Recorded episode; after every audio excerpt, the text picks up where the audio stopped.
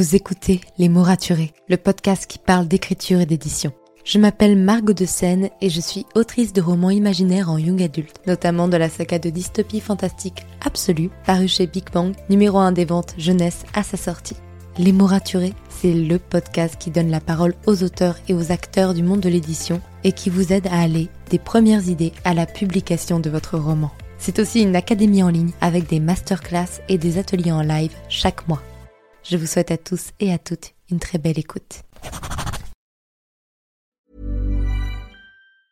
When it comes to finding great deals on mobiles, we've gone beyond expectations at Curry's. Maybe you want the latest Samsung Galaxy A34. We've got all the latest models on the award winning ID Mobile and Vodafone networks. Maybe you want a better deal. We've got deals on data, trade ins, cashback, and more. See for yourself at your nearest Curry's store.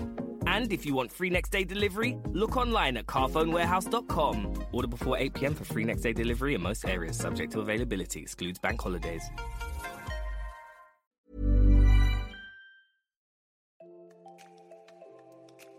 Vous écoutez Les mots raturés, le podcast qui parle d'écriture et d'édition. Je m'appelle Margot de Seine et je suis autrice de romans imaginaires en young adulte.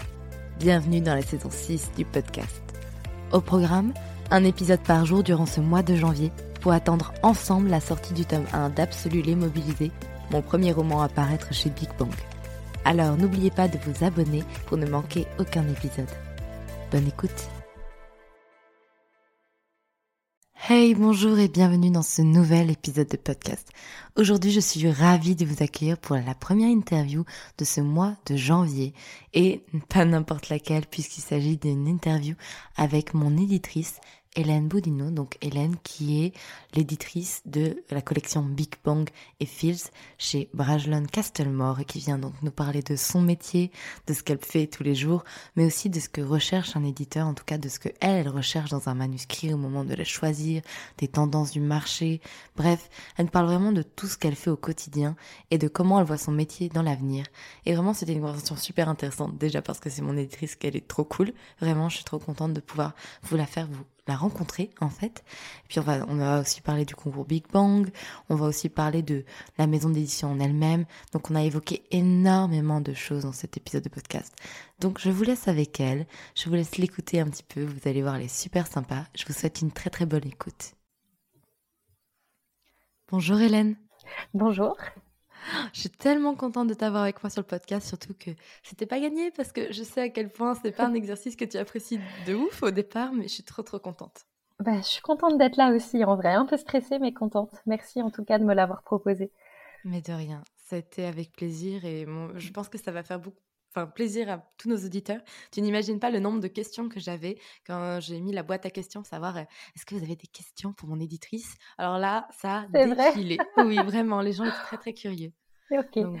Franchement, sache que tu es, tu es plus que bien la bienvenue sur cet épisode de podcast. Est-ce que tu pourrais te présenter pour toutes les personnes qui ne te connaîtraient pas encore?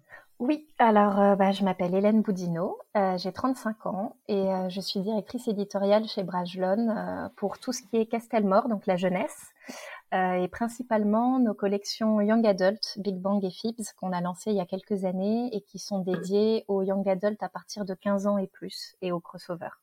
D'accord. Justement, c'était quoi ton parcours d'études Pourquoi tu as voulu devenir être éditrice? Parce qu'il y a plein de raisons pour lesquelles on peut devenir éditrice. Oui, alors, euh, j'ai, ça remonte à très très loin. ça va paraître un peu bateau de dire ça, mais j'adore les livres depuis que je suis toute petite. Euh, voilà, et surtout l'imaginaire. Donc, j'ai toujours voulu vivre dans un autre monde. Je pense que je suis pas la seule. Et euh, en fait, j'ai lu et j'écris depuis que j'ai 6 ans. Et je pense que quand on est enfant, on imagine plutôt le métier de libraire, par exemple, quand on pense aux livres. j'ai l'impression qu'on est beaucoup à vouloir ouvrir un café librairie. mais en grandissant, j'ai découvert le métier de l'édition. J'ai eu beaucoup de chance parce que à la fin de ma troisième, mon tout petit stage d'observation s'est fait chez Gallimard. Euh, oh. voilà, grâce à une connaissance de ma mère. Et du coup, bah, j'ai découvert ce qu'était une maison d'édition. J'ai découvert que ça existait parce qu'à l'époque, euh, on n'en parlait pas beaucoup pendant les études. Enfin, je savais même pas, euh, voilà, comment, ce que, comment ça existait. Et donc, je me suis tout de suite dit que ça me faisait très envie. Et puis, au fur et à mesure euh, de mes études, du coup, j'ai fait euh, une année d'hypocagne, une année euh, de lettres modernes. Et ensuite, j'ai trouvé un licence master de métier du livre. qui, se, qui est rattaché à Paris 10, mais qui se passe à Saint-Cloud.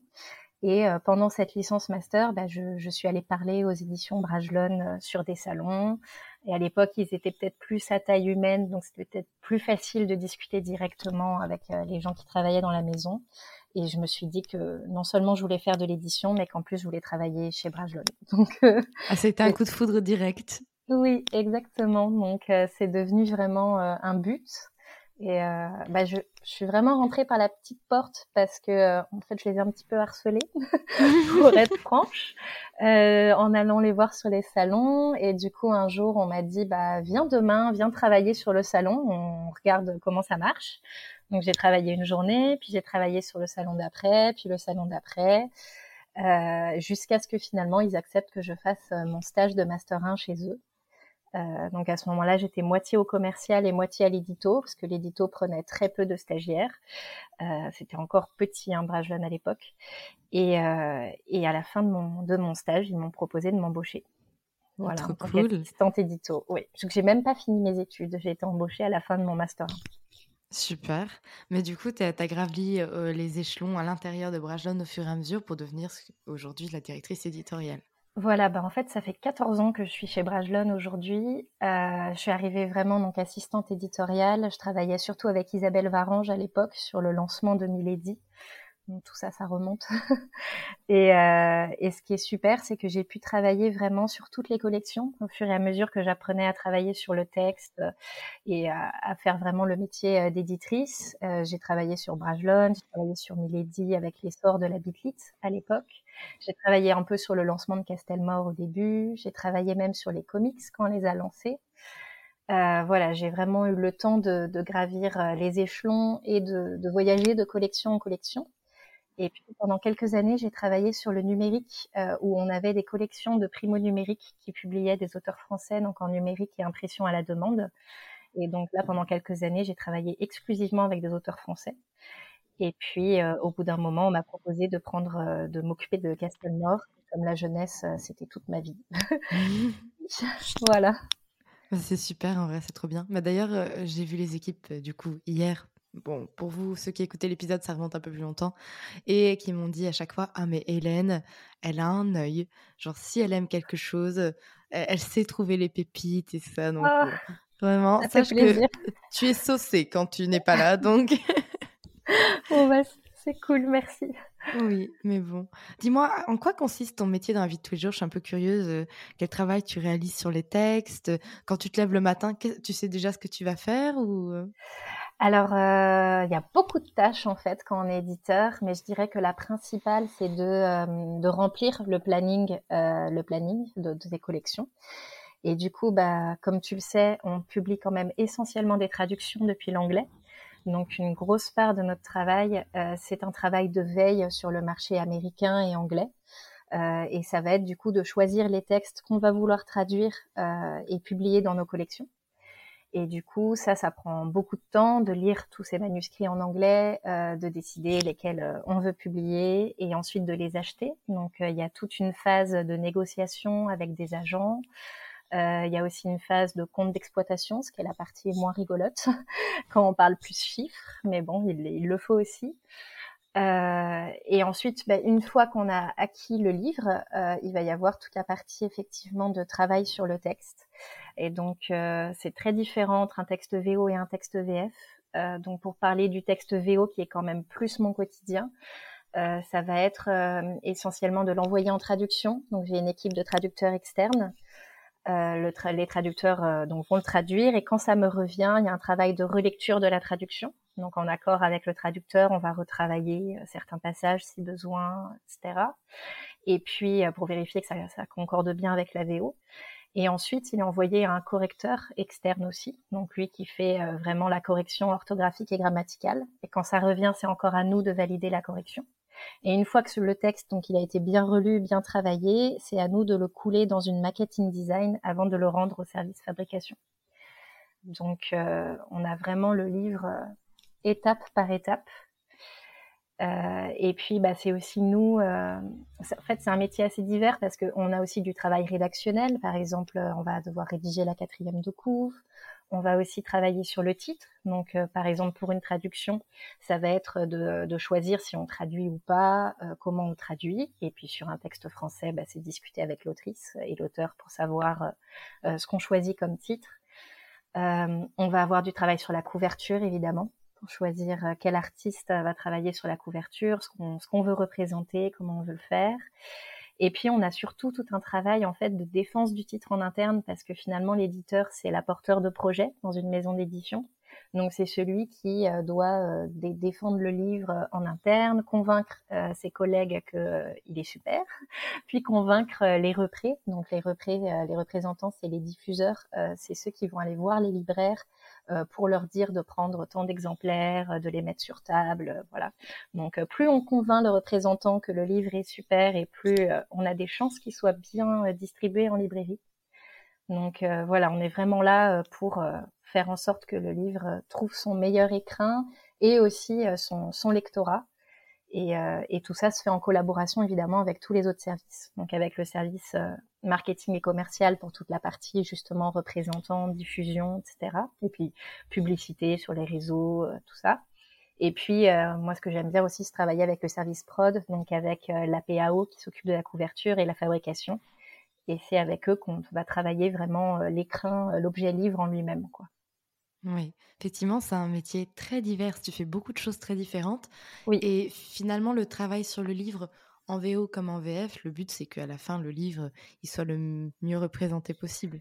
Voilà, exactement. Bah, notre but à tous, les auteurs, euh, les, les agents quand on achète à l'étranger, euh, les, et puis tout, tout le monde dans la maison d'édition, les diffuseurs, les libraires, bah, c'est qu'on vende le livre et qu'il touche son lectorat le plus large possible. Donc on est tous là pour faire en sorte que le livre soit le, le mieux réussi possible entre guillemets. Et donc c'est vrai que le travail sur le texte, bah, quand on traduit, c'est de vérifier qu'il est le plus conforme possible à la VO. Et euh, quand on travaille avec un auteur français, bah là c'est un travail beaucoup plus vaste puisqu'on peut euh, entrer beaucoup plus dans les subtilités du texte t'en sais quelque chose. on peut, voilà, on peut plus discuter ensemble, proposer euh, euh, de, de, faire varier un petit peu le fil narratif euh, d'un personnage ou, ou, de changer un chapitre ou de, de, de changer d'action. Enfin, il y a plus ou moins de travail selon le texte, l'état du texte quand on l'a reçu ou d'ajouter une scène de dialogue parce que visiblement les personnages ne sont pas assez choqués de ce qui vient de leur arriver. oui, voilà, exactement. Oui, je fais toujours très attention euh, aux, réactions des personnages. Bah, ça, c'est passionnant de travailler avec des auteurs français parce qu'effectivement, on a beaucoup plus de, de prise entre guillemets sur le texte et c'est une collaboration ensemble pour voir euh, du coup euh, ce qu'on peut changer ou pas. Et je, bah, ça, c'est, je pense que c'est la partie du métier la plus, euh, la plus passionnante, même si c'est pas ce qu'on fait le plus. C'est ce que tu préfères dans ton métier? Alors, moi, j'ai énormément de chance. J'adore mon métier. J'aime à peu près tout ce que j'y fais. j'ai beaucoup de chance. Mais c'est vrai que la partie sur le texte, c'est ce que je préfère. Et donc, travailler avec un auteur français, c'est sûrement ce qui est le plus enrichissant. Parce que c'est là vraiment qu'on peut plus euh, travailler sur l'élaboration du texte ensemble. Et puis, bah, j'aime aussi relire des traductions, j'aime écrire des quatrièmes, j'aime parler avec la PAO et la fabrication, euh, parce que c'est vrai qu'en ce moment, on a, on a beaucoup de chance parce que les lecteurs sont très avides de beaux livres, de beaux reliés, de beaux objets, et du coup, euh, bah, on s'est jamais autant éclaté que maintenant à réfléchir euh, à comment faire un, un bel objet, quelle illustration on peut mettre sur les pages de garde, voilà, ce, ce genre de choses. Et ça aussi, c'est une partie du travail que j'aime beaucoup. Et ah, puis moi, j'adore recevoir des petits mails. Euh, Alors Fabrice, il a une surprise pour toi. Euh, oui. il veut faire ça, il veut faire ça. Ah oui, là vraiment, les équipes PAO, elles savent faire plaisir aux auteurs. Oui. Fabrice c'est notre directeur artistique et il est, euh, il est super. Et alors quand tu le mets en collaboration avec Audrey, qui est notre fabricante, mmh. tous les deux, ça fait, ça fait des étincelles. J'adore, j'adore même juste les regarder parler. ils s'enthousiasment énormément l'un l'autre. C'est super. Ah, là, je suis allée les voir, euh, bah, du coup, il y a quelques jours. Et c'était un plaisir d'aller les voir en vrai pour les remercier. C'est mignon parce qu'Audrey est venue me montrer toutes les dorures qu'ils font. Oui. Genre vraiment. Et, c'était incroyable, en fait, de voir leur métier, de pouvoir discuter avec eux et de voir à quel point ils sont passionnés par ce qu'ils font aussi. Parce que c'est tellement des métiers de l'édition dont on entend peu parler, mais qui sont en étroite collaboration avec l'éditeur et avec l'auteur. Oui, c'est vraiment des super, euh, des super métiers. Puis euh, ils ont un œil parce que souvent ils arrivent effectivement et ils me montrent une dorure dorée et une dorure dorée et ils me disent alors tu préfères laquelle? Elles sont totalement différentes. Et moi je suis là, euh... je sais pas, la dorée? Voilà. Mais j'ai ri parce qu'effectivement, dans, dans, toutes les dorures qu'elle m'a montrées, il y a quelques bleus, quelques verts, quelques rouges, et il y a 50 dorés. Oui, je regarde, je mais c'est 50 dorés qui, bon, la différence est très minime quand même, mais, mais il y a une différence, donc c'est assez amusant à regarder. Et ce qui est super, c'est qu'ils sont, ils sont très perfectionnistes, donc ils, voilà, ils poussent le sens du détail jusqu'au bout, et je pense que ça fait des, des très beaux bouquins à la fin. Ah oui, vraiment, vraiment. Bah, là, j'ai récupéré mes exemplaires d'autrices. Je ne cesse de les admirer. Euh, c'est ah. vraiment, euh, ah, ils sont magnifiques, vraiment. Je suis contente qu'ils te plaisent. Ouais, ils me plaisent beaucoup, beaucoup. Dis-moi, euh, quand tu travailles en VF, même si en VO, tu nous as un peu expliqué que tu regardes un peu le marché et tout, quand tu, travailles en VF, tu n'as pas cet œil-là de pouvoir voir si ça a marché ou pas à l'étranger. Donc, quels sont les critères qui te font choisir un manuscrit plutôt qu'un autre? Et comment perçois-tu qu'un livre peut plaire ou être rentable? C'est quelque chose que tu as dû faire face dernièrement avec le concours. On en reparlera peut-être après euh, plus précisément. Mais c'est vrai que pour le concours, vous avez lu énormément de manuscrits et euh, de manuscrits très bons. Donc, savoir lequel choisir finalement et quels sont toi tes critères pour choisir un manuscrit? Alors en fait, finalement, que ce soit euh, VF ou VO, c'est un petit peu pareil parce que en VO, c'est assez rare qu'on achète quelque chose après qu'il soit déjà paru. Euh, voilà. Et du coup, souvent, on a le, le roman euh, pas encore paru et on ne sait pas encore s'il va fonctionner aux États-Unis ou en Angleterre. Donc c'est finalement l'édition, c'est toujours un pari de toute façon. D'ailleurs, c'est un pari assez stressant souvent parce qu'on n'a pas de science exacte pour savoir euh, ce qui va fonctionner ou ce qui va être rentable. Donc effectivement, il y a des, y a des grandes tendances qui se dégagent, hein, on le sait tous. Euh, en young adult en ce moment, c'est quand même beaucoup de la fantaisie et beaucoup de la fantaisie romantique. Donc évidemment, euh, quand je reçois des manuscrits de fantaisie romantique, je vais aller les regarder un petit peu plus vite en me disant euh, peut-être il s'inscrit mieux dans la tendance ou on va être plusieurs concurrents sur le même manuscrit, donc il faut que je le regarde rapidement. Mais quand même, je nuancerai ça parce que moi, je marche beaucoup, beaucoup à l'instinct. je pense que le métier d'éditeur, c'est quand même beaucoup un métier de coup de cœur. Euh, et je, en fait, comme je suis une grande fan de young adult et d'imaginaire, euh, quand je lis un manuscrit, euh, même s'il n'est pas du tout sur une tendance actuelle, s'il va m'enthousiasmer, s'il va me, je, si je vais pas réussir à le poser, s'il va me porter, que je vais penser au personnage après l'avoir refermé, bah, je ne peux pas m'empêcher de me dire que quand même il devrait y avoir d'autres lecteurs et lectrices qui ressentiraient les mêmes choses que moi. Du coup, euh, je, voilà, je, je, marche beaucoup à si, si le manuscrit m'a convaincu en lui-même plus qu'à la tendance. Même si effectivement il y a toujours des tendances où voilà où je vais aller plus vite euh, les regarder et d'autres où je vais être un peu plus frileuse au premier abord. Mais sinon, euh, je, je, fonctionne beaucoup sur la bonne histoire, la façon dont elle va rester dans ma tête, euh, j'en parle aussi parfois. Je, voilà, on, pitch nos, euh, les manuscrits qu'on lit euh, en Publishing et je regarde un peu les réactions des autres éditeurs et de notre directrice des publications, comment ils réagissent. Est-ce que l'histoire leur donne envie? Est-ce que et ça aussi c'est très révélateur souvent de, de si le livre va intéresser d'autres gens que moi ou pas. D'accord. Voilà. Et après, au niveau rentabilité, bah, c'est vrai que comme je disais, on tient des comptes d'exploitation. Donc c'est vrai que ce qui n'est ce qui est pas facile, c'est que euh, aussi euh, réfléchir en amont à combien euh, de, de, de, ventes on imagine carrément faire sur le roman. Et ça c'est vraiment pas facile parce que autant c'est plus facile de choisir un roman en se disant celui-ci je l'aime beaucoup, je pense qu'il va marcher, autant euh, essayer d'imaginer le nombre de ventes qu'il va pouvoir faire sur le marché euh, français, ça c'est compliqué. Mais euh, voilà, on a des outils budgétaires où on va essayer de, de calculer justement la rentabilité d'un livre, à combien on a intérêt à le tirer, à le positionner sur le marché. Est-ce que c'est un ouvrage plus niche? Qui va intéresser moins de gens, mais qu'on va distribuer dans des librairies de premier niveau, par exemple, avec des gens, euh, voilà, des gens qui vont vraiment euh, chercher des textes plus intellectuels, ou est-ce que c'est quelque chose de très commercial qu'il faut placer le plus possible? Voilà, toute la question de la rentabilité, c'est compliqué. J'imagine. Mais du coup, qu'est-ce qui t'a convaincu de publier Absolu alors que, bon, la dystopie fantastique, d'ailleurs, c'est une des premières choses que tu m'as dit, c'est tout sauf un genre à la mode. Tu m'as regardé, tu m'as dit, bon, on va pas se mentir, euh, la dystopie militarisée fantastique, c'est pas à la mode. C'est vraiment la première chose que tu m'as dit.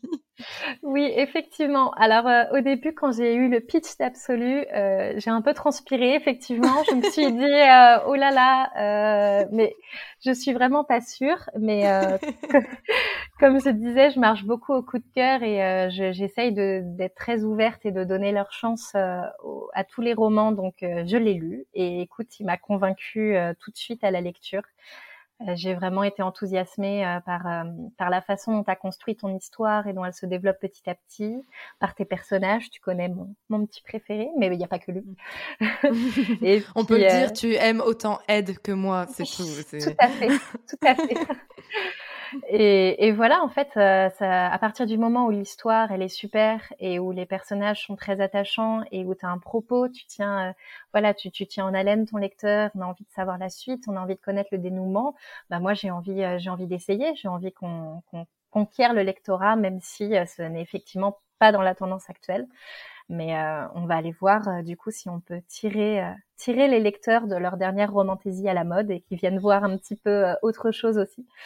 Voilà. Oui. C'est vrai que c'était un pari pour le coup parce que bon, la dystopie c'était à la mode il y a dix ans quand même.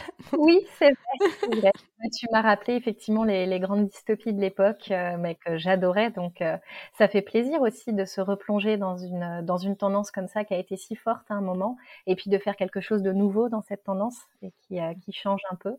Donc moi j'y crois. de toute façon voilà, j'aime donner leur chance euh, aux, bonnes histoires, donc qu'elles soient dans une dans une tendance ou pas. Donc, euh, je dis pas que c'est le plus facile quand on n'est pas dans une tendance, mais euh, en plus, c'est vrai que tu as une communauté déjà. Euh, tu as déjà été lu sur Wattpad, tu es déjà un petit peu connu avec ton compte Instagram et puis bah, ton podcast.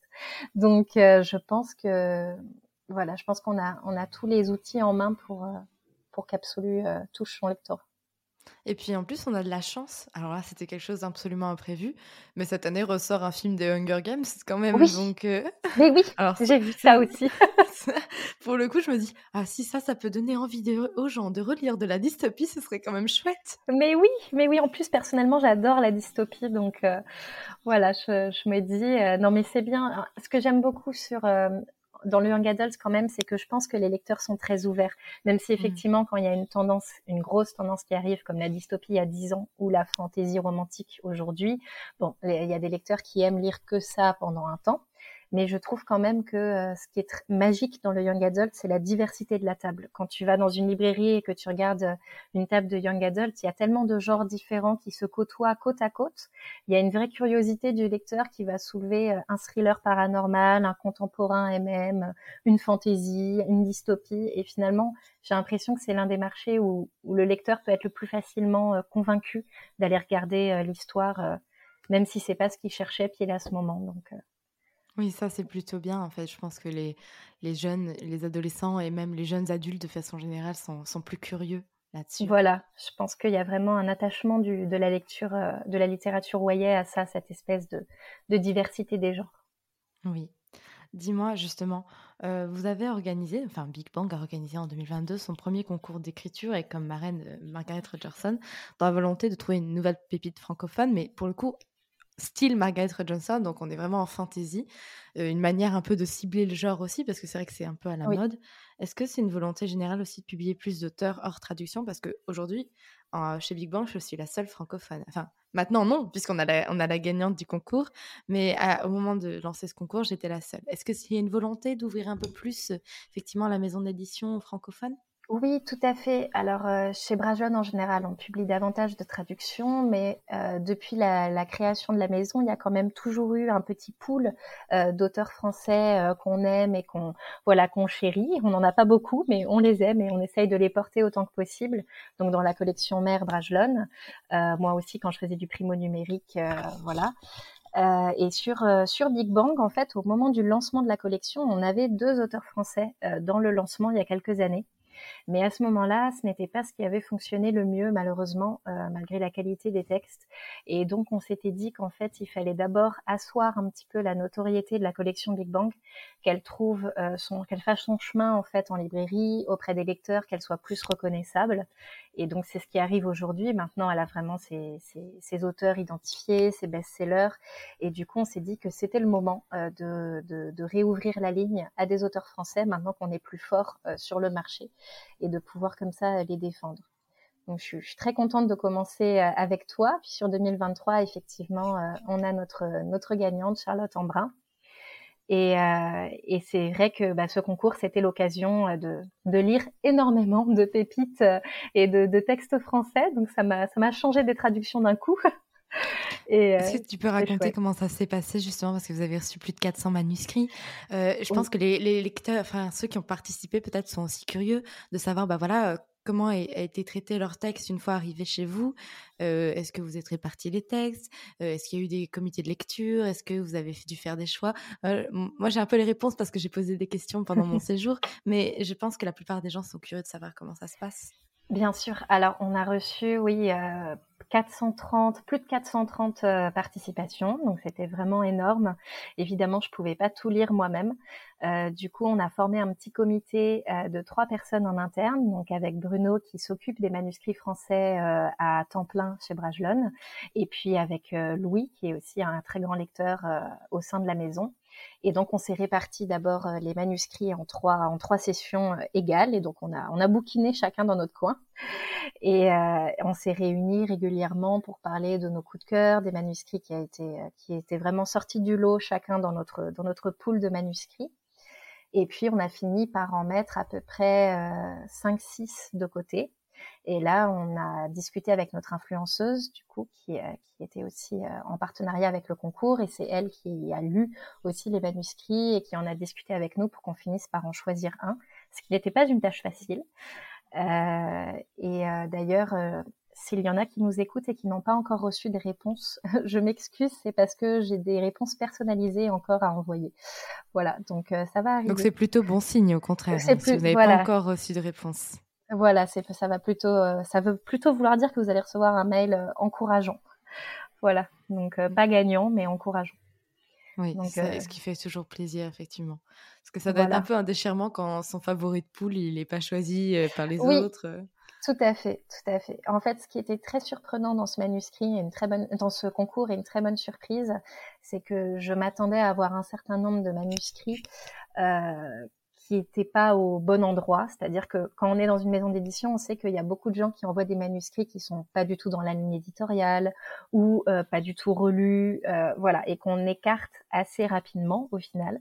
Et là, pour ce euh, concours, euh, bah, il y avait très peu de manuscrits à écarter tout de suite. En fait, euh, il y avait beaucoup de choses qu'il fallait lire plus en profondeur parce qu'il y avait beaucoup de, de, de pitch et de débuts très intéressants. Donc c'est aussi pour ça que ça a pris tant de temps. Donc les concours, c'est plutôt une bonne chose pour Big Bang.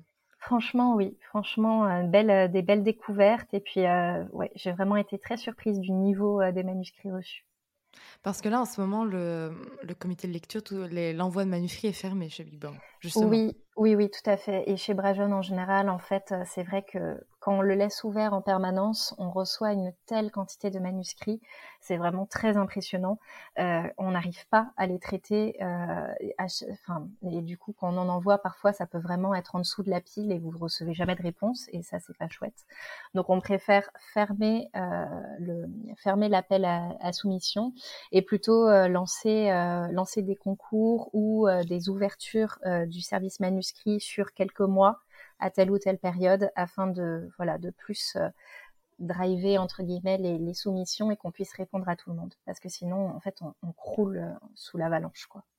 D'accord. Mais de façon générale, même si pour l'instant c'est fermé, par ouais. rapport à tout ce que tu vois, par rapport à tout ce que toi tu as envie de travailler et par rapport à mmh, facilement euh, ce que veut la maison d'édition de façon générale, quel genre de manuscrit recherche Big Bang aujourd'hui au niveau du genre, au niveau du lectorat, au niveau de la taille du livre aussi. Si vous êtes plutôt sur des plus petits livres ou des plus gros livres. Au niveau si c'est un saga, des sagas ou des one-shots. Par exemple, les Margaret Rogerson, c'est des one-shots. Donc c'est vrai que c'est à se demander, voilà, quand on est jeune auteur, à se dire, bah voilà, que cherche Big Bang? Est-ce que ce que je pourrais faire les intéresserait ou pas? Donc, c'est une très bonne question. Euh, comme je disais, comme je fonctionne au coup de cœur, ce que je cherche avant tout, c'est une bonne histoire. Euh, donc euh, quelque chose qui va me tenir en haleine et avec des personnages attachants. après, on peut essayer d'avoir quelque chose qui est plus dans les tendances actuelles en ce moment. Donc si votre livre ressemble un peu à ce que vous lisez sur les tables de Young Adult en ce moment, donc de la fantasy par exemple avec romance ou non, ou autre chose, bah, forcément ça va ça va ça va m'intéresser parce que c'est dans la tendance actuelle. Mais même si c'est pas dans la tendance je moi j'irai regarder avec intérêt parce que j'aime euh, les nouvelles découvertes et euh, et je pense aussi que pour décrypter des nouvelles tendances et des choses qui vont arriver plus tard bah faut lire ce qui n'est pas dans la tendance actuelle du coup. Donc plutôt que par tendance je dirais vraiment je cherche euh, une bonne histoire euh, qui tient en haleine euh, qui répond au code du young adult. Donc je pense qu'avant d'envoyer euh, son manuscrit à une maison d'édition, il faut toujours lire euh, les romans euh, de cette collection, plusieurs, pour voir un peu quel est le genre de, de, de young adult qu'on publie, qu'est-ce qu'on cherche. Donc nous, comme je disais, on est plutôt sur du young adult à partir de 14 ans et plus, plutôt que plus jeune, par exemple. Donc ça, c'est une bonne indication. Les héros ont plus souvent entre 17 et 20 ans que 14 ou 15 voilà, ils sont un petit peu plus âgés. Si ce n'est plus âgé encore euh, pour absolument. Voilà, oui, tout à fait, parce que chez Big Bang et Fibs, ont fait aussi du crossover. Donc, euh, effectivement, ce qui est un petit peu entre le euh, young adult et l'adulte, qui est un petit peu plus difficile à classer. mais je dirais, pour répondre au code du young adult, ce qu'il faut surtout, c'est beaucoup de soins sur ces personnages, les émotions de ces personnages, leur fil narratif, leur construction, puisque ce que les adolescents, les jeunes adultes cherchent souvent, c'est comment euh, le, personnage va trouver sa voie au final et va se construire par rapport à l'adversité et aux épreuves qui lui sont imposées. Euh, moi, je suis beaucoup dans l'émotion et je pense que beaucoup de lecteurs de Young Adult le sont aussi. Donc, je cherche quelque chose qui me touche, donc euh, qui est de la romance qui me touche ou simplement des amitiés, des, des, relations entre les personnages. Il faut qu'il voilà, qui, qui est des histoires qui me, qui me touchent. Même si je n'aime pas quand tu ces personnages, Margot. je une petite. tu veux de, tu veux de l'émotion ou tu veux pas de l'émotion à un moment donné? Il faut savoir ce que tu veux, hein. Oui. Non, je suis, je suis très, euh, bah, voilà, moi, comme j'aime très très fort les personnages, euh, je, non, je, je rigole, hein, évidemment, si vous tuez votre vos personnages, vous les tuez. Mais je n'aime, je n'aime pas ça. Alors là, je pense que c'est un coup de pression qui m'est mis, l'air de dire Alors, Margot, pour le tome 2, s'il te plaît. Voilà, c'est ça. Et puis, euh, bah, sinon, c'est vrai que quand on est tout jeune auteur et qu'on est encore édité nulle part, euh, il vaut mieux essayer de partir euh, soit sur un one-shot, soit sur un diptyque, une trilogie au plus. Mais c'est vrai que parfois, on reçoit des manuscrits, même pour les le concours, où le, le, le, jeune auteur avait écrit Bon, alors c'est le premier d'une série de huit livres. Et une maison d'édition va toujours freiner euh, en lisant ça parce qu'on c'est difficile de se dire on va se lancer dans huit livres, même huit livres d'un auteur très connu, c'est déjà difficile de tenir la parution des huit livres parce qu'on a un phénomène d'attrition qui est énorme. Donc l'attrition, c'est le fait que les lecteurs, même quand ils ont adoré le tome 1, bah, ils vont moins suivre au tome 2, puis moins suivre au tome 3, puis de moins en moins de tome en tome.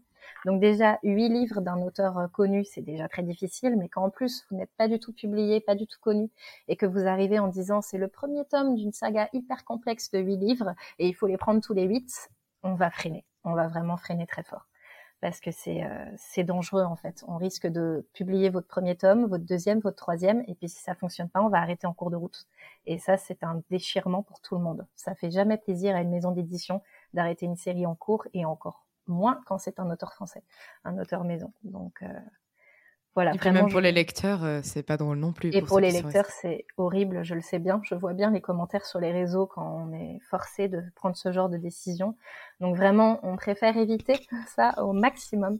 Donc quand on est jeune auteur français pas connu, on se concentre sur une histoire, voilà, qui peut fonctionner sur un one shot, un diptyque ou une trilogie au maximum. Mais on essaye vraiment de pas de pas arriver avec euh, un énorme projet de saga qui fait peur. voilà. Bien sûr. Le phénomène d'attrition, est-ce que tu connais à peu près les chiffres, peut-être pour que ça aide les gens à se représenter euh, ouais, les, les pertes qu'il y a entre un tome 1 et un tome 2, par exemple? Ça dépend énormément de l'auteur quand même, de sa renommée, euh, mais ça peut euh, aller du simple au doublant. C'est-à-dire Ah que oui. euh, là, je vais donner des chiffres dans le vent complètement, mais ça peut être euh, 10 000 exemplaires du tome 1 et le tome 2, on est à 5 ou 6 000.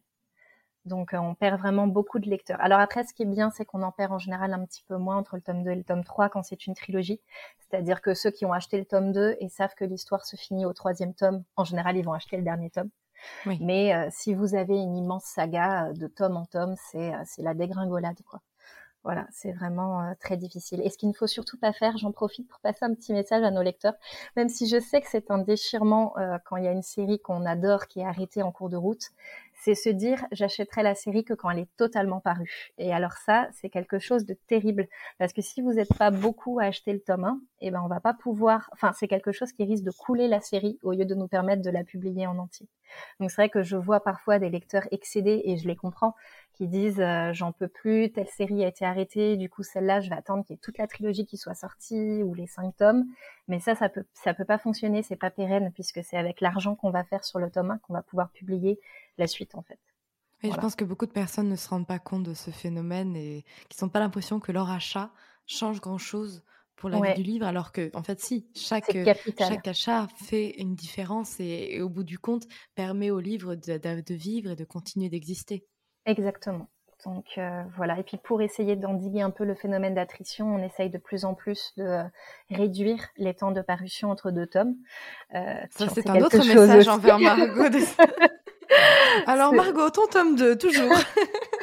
Voilà, c'est toujours euh, plus on réduit cette, euh, ce temps et plus on a de chances que euh, le, le, le tome 1 reste frais dans la mémoire des lecteurs et qui se jette sur le tome 2 euh, à l'arrivée. Donc on fait tout pour euh, pour euh, réduire le phénomène d'attrition et publier toutes nos séries en entier, mais voilà, il faut que tout le monde y mette du sien. Oui, je comprends. Mais c'est vrai que je pense que la plupart des lecteurs ne s'en rendent pas compte, et même au niveau des auteurs, c'est trop cool de pouvoir faire dire, bah moi je serai la prochaine J.K. Rowling, je vais écrire une saga en sept Oui. tomes et tout. C'est chouette en fait, en, tant qu'auteur, c'est trop cool. Mais c'est vrai qu'on se rend pas compte forcément du, des, des phénomènes de marché. Bah, D'ailleurs, on en a discuté un peu hier, et je pense qu'on peut tout à fait en discuter sur le podcast, où je disais que bah voilà, le tome 3 ça serait certainement plus gros que les, le tome 1 et 2 par, Oui. par rapport à tout ce qu'il y a à mettre dedans, mais qu'il vaut mieux que je fasse un tome 3 plus gros qu'un tome Oui. 3 et un tome 4 Tout à fait. pour, pour, euh, pour les ventes parce que bah, c'est plus euh, risqué de faire un tome 4 et de risquer de qu'il se vende pas. Et d'ailleurs, c'est là où, par exemple, euh, bah, c'est un peu l'avantage et l'inconvénient de signer deux tomes d'un coup. C'est que, bon, en, termes d'inconvénients, il y en a, c'est que, bah, voilà, on renégocie pas ses droits entre deux et tout ça, en- voilà. Mais par contre, l'avantage certain, c'est qu'on est sûr qu'il y a au moins les deux premiers tomes qui sortent, même si le tome 1 on- on fonctionne moyennement et tout. Oui, tout à fait. Tout à fait. C'est quand même une sécurité, je pense. Enfin, je pense que ça rassure pas mal, euh, pas mal d'auteurs qu'on investisse pour deux tomes directement. En tout cas, c'est une preuve de notre enthousiasme de la maison. On, est sûr qu'on va faire ces deux tomes quoi qu'il arrive. Euh, on est vraiment euh, motivé. Mais après, euh, enfin voilà, arrêter une série d'un auteur français, enfin. C'est vraiment quelque chose qu'on détesterait faire. Voilà, pour être franche avec toi, euh, je vraiment. Ouf non, il faut se dire aussi qu'on doit arrêter une série que c'est un, c'est aussi un déchirement pour les éditeurs, hein, parce qu'en général, il y a quelqu'un dans la maison qui a choisi cette série, qui l'aime d'amour, qui s'est battu pour qu'elle fonctionne. euh, donc, euh, c'est toujours un, un déchirement. Et puis, nos auteurs français, c'est, nos auteurs maison. Enfin, voilà, on va essayer de, de les choyer au maximum. Mais c'est vrai que partons plutôt sur trois tomes, même si le troisième est un peu long. Et puis, euh, quitte euh, plus tard, euh, pourquoi pas à revenir dans ton univers, hein, je ne sais ça, pas. Mais... ça, ce serait cool, effectivement. On verra hein, si les lecteurs sont au rendez-vous ou pas aussi. Voilà, exactement, mais ça serait, ça serait très chouette. Mais bon, dis-moi, c'est quoi tes projets, toi, pour, pour les, les, les mois ou les années à venir? Est-ce que tu as des choses que, en tant qu'éditrice, tu aimerais accomplir, tu aimerais pouvoir faire? Ah, moi, honnêtement, euh, je suis vraiment euh, à la place de mes rêves, vraiment en m'occupant de ces collections de, young adult euh, imaginaires. Euh, J'ai beaucoup de chance qu'en ce moment, l'imaginaire soit très en vogue pour le young adult. Enfin, vraiment, c'est mes deux amours qui, qui, sont ensemble, donc du coup, c'est super. Moi, ce que j'aimerais, c'est continuer à trouver des textes qui plaisent aux lecteurs. Euh, j'ai l'impression que les lecteurs euh, nous suivent beaucoup en ce moment, qu'ils achètent beaucoup de, de Big Bang. Euh, je les remercie d'ailleurs parce que de nous faire confiance et, et, de nous suivre comme ça sur ces histoires. Moi, toutes ces histoires, je les aime très très fort. Donc, je suis très contente quand, quand elles trouvent leur lectorat. Donc, j'espère continuer à en trouver. D'ailleurs, j'en ai une en tête, mais dont je ne peux absolument pas parler, que j'ai hâte d'acheter et que voilà que, que j'adore. Euh, donc je pense qu'il va y avoir des belles parutions à venir sur 2023 puis sur 2024. Je suis déjà en train de, de construire le planning de 2024. Euh, ce que je vois aussi, ce que j'aime beaucoup sur le marché du young adult, c'est cette évolution naturelle qui va vers de plus en plus de diversité et d'inclusion. Et ça, c'est quelque chose qui me touche. Euh, J'aime beaucoup que euh, le lectorat français s'intéresse de plus en plus à la fantaisie d'autres cultures, asiatiques et africaines, et plein de cultures différentes. Euh, moi, j'adore les récits LGBT et je suis contente qu'ils fonctionnent de plus en plus en France. Donc, j'espère que la tendance va continuer à, à, se maintenir et que je vais pouvoir en proposer de plus en plus chez Big Bang et Fibs. Et puis, bah, quand c'est on voice, donc quand c'est écrit par quelqu'un de concerné, bah, c'est encore mieux. Donc, ça, c'est particulièrement euh, intéressant. Et puis, euh, j'ai aussi ma deuxième collection Fibs euh, qui a euh, peut-être un petit peu moins de succès que Big Bang, qui est plus sur des thrillers, euh, donc paranormaux ou non, historiques ou non, mais qui est souvent une collection très féministe avec des textes, bah, quand c'est historique, qui réfléchissent à la place des femmes à cette époque, et puis quand c'est contemporain, qui réfléchissent au slut shaming, à la façon dont on traite les, jeunes filles dans les lycées, etc. Et cette collection, j'aimerais bien qu'elle prenne un petit peu son envol prochainement. Voilà, j'espère que euh, il y a des textes qui vont toucher euh, certains lecteurs et, et, plus fonctionner que, que d'autres. Voilà. Je l'espère aussi. Mais du coup, alors j'ai eu plein de questions d'auditeurs. J'ai essayé de répondre au maximum à ces questions dans la manière dont moi je posais les questions aussi. Mais j'en ai une que je trouvais super cool.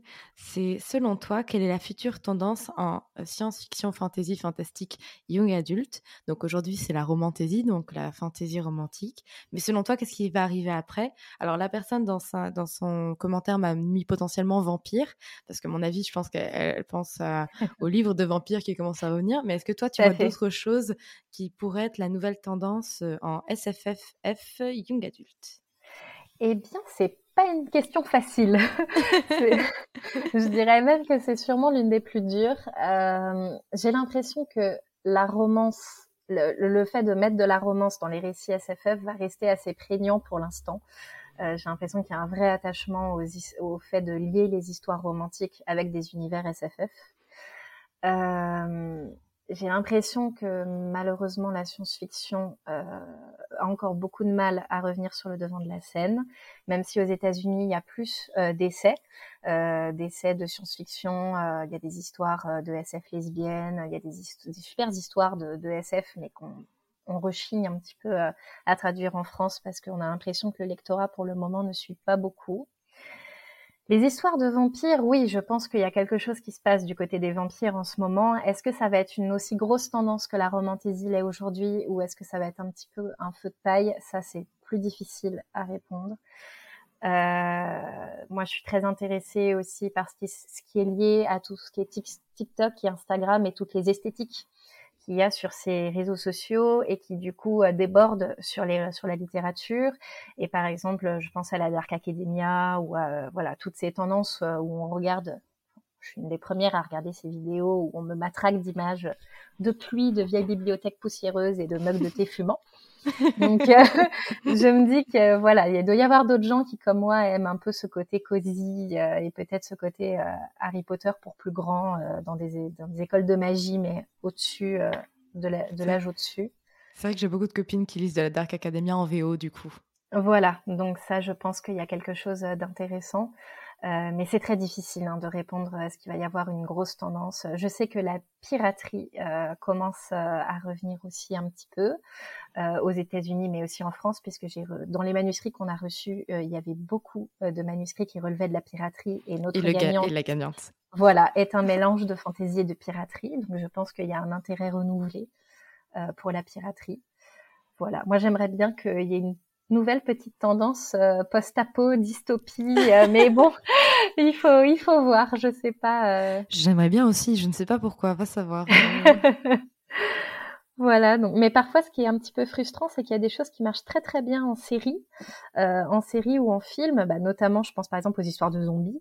Et mais quand c'est en livre et notamment en France, bah, ça ne fonctionne pas bien. Et ça, c'est un petit peu frustrant parfois de.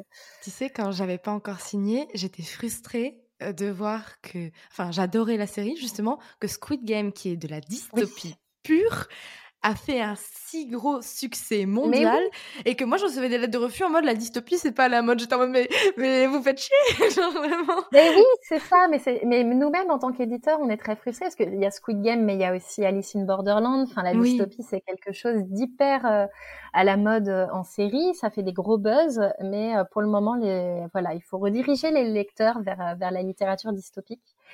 Mais c'est encore très frustrant. Oui voilà et de toute façon, le, le, le métier d'éditeur, c'est beaucoup un pari. Euh, et parfois, il y a des choses très frustrantes. Parfois, on va publier des livres auxquels on, on croit si fort et qui vont pas fonctionner du tout. Ça, ça m'est arrivé aussi. Si j'ai eu la chance, ça m'arrive pas trop récemment. Euh, voilà, parce que je pense notamment à un roman euh, avec une romance hyper intéressante entre une jeune fille et, euh, et un garçon intelligence artificielle qu'elle a elle-même créé. Euh, j'ai adoré ce roman et je ne sais pas, ça n'a pas du tout trouvé son lectorat. Et je me dis pourtant la romance qui est dedans est si bien développée et si bien faite que ça aurait pu intéresser ceux qui aiment euh, la romance dans d'autres cadres. Mais là, ça n'a pas fonctionné. Donc bon, voilà, c'est un métier très frustrant hein, d'être éditeur. Euh, et voilà, on fait toujours des paris, on est toujours un peu stressé, mais mais c'est un métier très chouette, euh, très chouette. en tout cas, on fait le pari ensemble avec les auteurs et puis bah on croise les doigts ensemble, je crois. Oui, vraiment. Je croise tous les doigts là, vraiment. voilà. Vous pouvez pas le voir, mais Hélène me voit à la caméra, vraiment tout est croisé. Oui. Je vais terminer avec ma dernière question, qui est un peu la question signature, parce que c'est, je demande toujours trois conseils à mon invité, mais en fonction de qui il est. Si tu devais donner trois conseils à un jeune auteur qui souhaite se faire publier en maison d'édition, notamment chez Big Bang, que serait-il? Alors, je dirais que le maître mot, c'est de bien bien préparer son projet en amont. C'est-à-dire, euh, c'est pas, je, je, je sais l'exaltation quand on pose le point final à son premier jet, mais surtout n'envoyez pas votre premier jet en maison d'édition.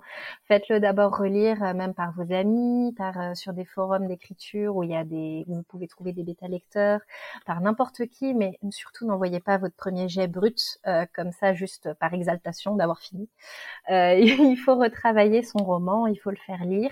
Faut faire un deuxième jet, un troisième jet. Voilà, faut un peu travailler après euh, l'écriture du premier jet. Et puis il faut travailler aussi son synopsis euh, de présentation à l'éditeur. Donc après, ça dépend des maisons d'édition. Il y en a qui veulent un synopsis complet avec toute l'histoire dedans, carrément. Et puis il y en a qui veulent un, synopsis assez détaillé d'une bonne grosse moitié. Donc qui donne pas le poteau rose final, mais quand même qui est beaucoup plus détaillé qu'une quatrième de couve. Mais en tout cas, votre synopsis, votre présentation du projet est quasiment aussi importante que le roman lui-même car euh, c'est quelque chose qu'on va regarder, la manière dont c'est écrit, la manière dont vous vendez votre histoire. On va aussi regarder ça en plus de l'histoire. Euh, en deuxième conseil, je dirais qu'il faut bien cibler les maisons auxquelles vous envoyez vos, vos, manuscrits parce que voilà, comme je le disais, nous on reçoit des, des tonnes de manuscrits qui n'ont rien à faire là, comme euh, l'autobiographie de votre grand-mère. Enfin, non, mais vraiment, on peut recevoir tout, tout, tout. Euh, donc, c'est bête parce que votre manuscrit va juste pourrir au fond d'une boîte mail euh, parce qu'il n'est pas à, la, à sa bonne place. Donc, ce qu'il faut, c'est regarder les lignes éditoriales des maisons que vous ciblez et vérifier que votre texte peut rentrer dans cette ligne éditoriale. Donc ça, c'est le meilleur moyen. Et d'ailleurs, si vous accompagnez votre synopsis petite, d'un petit mot de motivation en disant, oh, je le verrais bien à côté de tel ou tel auteur que j'adore chez vous, bah, ça peut vous aider à attirer l'attention, mine de rien, parce que c'est comme quand vous faites une lettre de motivation pour un métier. Si vous montrez que vous connaissez euh, la, la, boîte que vous essayez d'atteindre, bah forcément, ça va attirer notre attention, parce qu'on se dit que vous avez fait vos recherches, euh, que vous savez de quoi vous parlez. Et si j'avais un troisième conseil, c'est d'être patient, malheureusement, parce que euh, voilà, c'est vrai que je pense qu'on n'est pas les seuls à crouler euh, sous les soumissions. On met du temps à répondre, donc euh, il faut être patient et il faut pas hésiter à relancer poliment, parce que parfois votre manuscrit va descendre la pile dans la pile des urgences et pour qu'il remonte tout en haut de la pile, une relance polie au bout de quelques mois, c'est pas si mal. Voilà. Oui, quelques mois, pas quelques jours, hein, la relance. Hein. Exactement. Attendez un peu, soyez patient et euh, faites une relance polie au bout de quelques mois. Ça permet de remettre votre manuscrit en haut de la pile et puis, euh, et puis croisez les doigts. Voilà. Oui. Bah écoute, merci énormément parce que franchement, je pense que ce sont des bons conseils et que ça peut peut-être aider un jeune auteur qui ne sait pas du tout par où commencer pour l'envoi de manuscrit. Bah, j'espère. Je sache que j'étais vraiment trop ravie de te recevoir sur le podcast. Et... Bah, moi aussi, merci beaucoup. Et de te faire découvrir aux autres, en fait, qui puissent voir à quel point j'ai une éditrice formidable qui ne m'embête pas trop trop. J'essaye de, ne pas être trop embêtante. oui, non mais c'est vrai hein, parce que euh, on s'est vu, bah voilà, on s'est vu hier et avant-hier pour, pour, nous, et euh, c'est la première fois qu'on a parlé du tome 2 parce que juste là, tu me laissais tout à fait faire ma, ma, tambouille dans mon coin et je te remercie parce que du coup, c'est vrai que je, je, ne ressens pas de pression de ce côté-là. On s'est fixé des dates, je fais de mon mieux pour les atteindre, mais euh, là-dessus, c'est très très agréable en tant qu'auteur de, de sentir qu'on est soutenu discrètement derrière en disant voilà, je suis là si tu as besoin de moi. bah, Donc, bah, je, ça. Bah de rien, mais je pense vraiment que le stress, c'est pas bon pour les auteurs. Il faut, euh, il faut les laisser développer leur créativité. Donc effectivement, on est là en soutien, mais euh, voilà, c'est bien que tu puisses, que tu puisses écrire tranquillement. Euh. Mais j'ai quand même hâte de lire cette suite, dis donc. Oui, oui, oui, oui, promis. En plus, toi, tu, as lu l'intégralité du tome 1 bien avant tout le monde, donc ça fait plus longtemps que tu attends. Exactement. mais bon, tu l'auras avant tout le monde aussi, donc oui. le tome 2. Faut je suis chanceuse. Je suis chanceuse. Mais bon. Mais euh, est-ce que tu as un dernier mot à dire à nos auditeurs avant de terminer cet épisode de podcast? Pas grand-chose à part euh, merci. Merci beaucoup euh, de m'avoir écouté. J'espère que j'ai dit des choses qui vous ont intéressé. Euh, s'il y a des jeunes auteurs et autrices parmi vous, euh, surveillez parce qu'il y aura sûrement une, pro, un pro, une, prochaine édition du concours. Et on place ça là, on dit rien, voilà. Voilà. Et j'ai hâte de lire euh, de nouvelles perles. Travaillez bien en amont vos manuscrits. Voilà, ne soumettez pas des choses qui sont euh, trop brutes. Euh, et puis euh, merci aussi à tous les lecteurs et lectrices parce que vraiment, en fait, on n'existerait pas hein, sans vous. Donc euh, c'est vraiment vous qui faites tout le boulot en fait. Donc euh, voilà, j'espère que vous, allez continuer à adhérer à nos histoires et, et en tout cas sachez que la petite éditrice de Big Bang, elle est très passionnée par ce qu'elle fait. Voilà, si ça peut vous rassurer sur le choix des textes chez Big Bang. Donc voilà, c'est des textes que j'aime très fort et j'espère que vous êtes nombreux à les aimer aussi beaucoup. je, t'adore, sache-le, je t'adore. Donc, euh, oh, moi, je, suis trop, oui, je suis trop contente d'être ton autrice, vraiment. Donc, euh, et de savoir que je travaille avec une personne si passionnée, c'est, ça met du baume au cœur. Bah écoute, merci beaucoup. Et puis j'ai trop hâte que Absolu sorte. Là, j'ai, hâte de le voir en librairie. J'ai hâte de voir vos réactions à tous. Euh, voilà. c'est bientôt maintenant. bah là, au moment où on enregistre cet épisode, c'est dans 20 jours.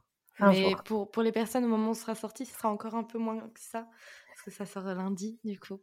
Mais, euh, mais ouais, ça arrive bientôt. Mais j'ai des personnes qui m'envoient des messages en mode on n'en peut plus. Pourquoi c'est pas plus tôt? Genre ah, je ne peux plus rien faire moi. ça arrive, ça arrive, c'est promis. oui, vraiment, ne vous inquiétez pas, tout le monde va survivre jusque là. Et, pour après, par contre, je garantis rien, mais si, il n'y a pas de souci. Je suis certaine que ça va, ça va très bien se passer la suite. Oui. Donc voilà, encore merci. Je te souhaite une très très belle journée. Merci et merci à toi d'être venu. Et, et bonne journée à tous nos auditeurs. Et à demain pour un nouvel épisode de podcast. Merci beaucoup. Merci pour votre écoute. Pour soutenir le podcast, n'oubliez pas de vous abonner et n'hésitez pas à laisser une note et un commentaire sur votre plateforme d'écoute préférée. Vous n'imaginez pas comment ça aide le podcast à obtenir plus de visibilité. Retrouvez toutes les actualités du podcast sur le compte Instagram Les mots raturés podcast et aussi sur mon compte privé Margot de Seine. En attendant, écrivez bien, prenez soin de vous et à bientôt pour un nouvel épisode.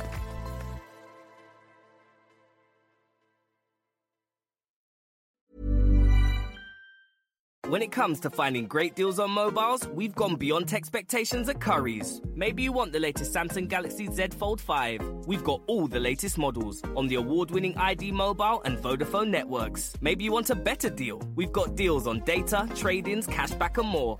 See for yourself at your nearest Curry's store. And if you want free next day delivery, look online at carphonewarehouse.com. Order before 8 pm for free next day delivery in most areas, subject to availability, excludes bank holidays. Merci pour votre écoute. Pour soutenir le podcast, n'oubliez pas de vous abonner et n'hésitez pas à laisser une note et un commentaire sur votre plateforme d'écoute préférée. Vous n'imaginez pas combien cela aide le podcast. Retrouvez toutes les actualités du podcast sur le compte Instagram les.mots.raturés et en newsletter. À très bientôt pour un nouvel épisode.